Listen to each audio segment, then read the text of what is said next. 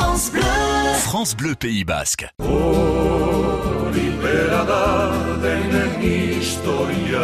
Bonjour Gorka Egunon Début de semaine en fanfare avec une histoire, une chanson, chaque jour une chanson, une histoire. Aujourd'hui, on part en Soule et on va parler de Trois-Villes. On va parler du comte de Tréville ou de Troisville, qui est en fait un officier français né à Oloron-Sainte-Marie et qui achète des terres en Soule, à Troisville, exactement.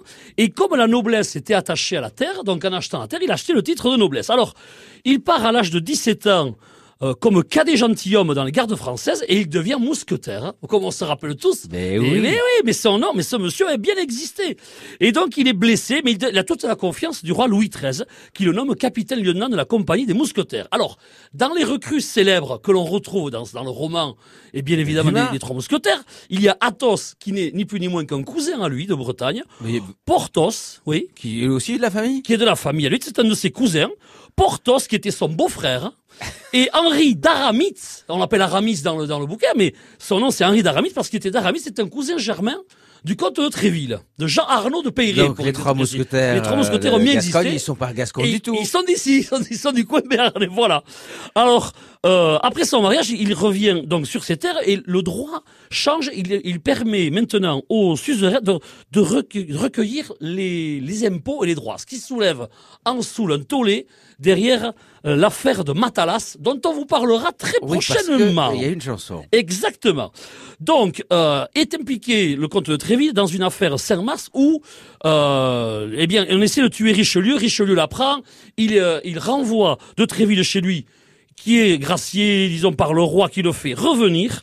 Et il finira sa vie, donc, en Soule, euh, en tant que gouverneur du pays de Foix, chevalier de l'ordre Saint-Esprit. Vous voyez, il a fait édifier à Troisville. On, a- on parle encore du comte de Tréville. Et nous, si on en parle aujourd'hui, c'est parce que une pastorale avait été faite en 1966 par Etchaoun et que Imanol a immortalisé cette chanson que vous connaissez tous. Merci Gorka. Un pour tous. Et tous pour nous. Eriolatza iriantzen ari Dolirri gabe orain itara. Otoitzen nait istan bat utzinezak Ene azkena diuene itera. Hori bera da denen historia bardintzen handi txipiak Zeren ilusione bat bera da Lirren gaineko gure pasazia Hene jaurren iparela bekua I altxatiz banian ziertate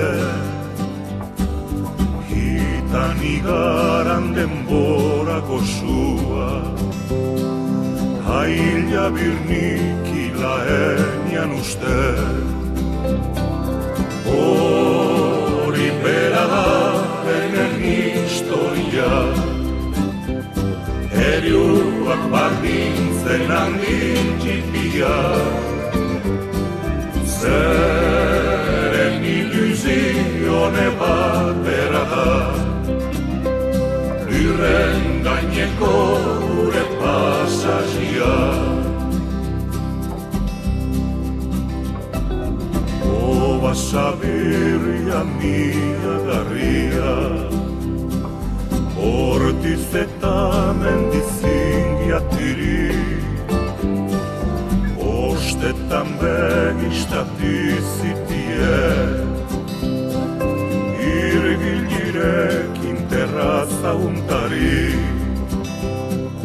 Hori bera da denen historia.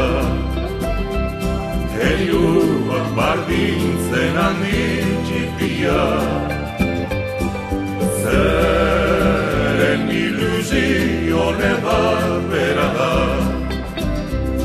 Lirren gaineko gure pasazia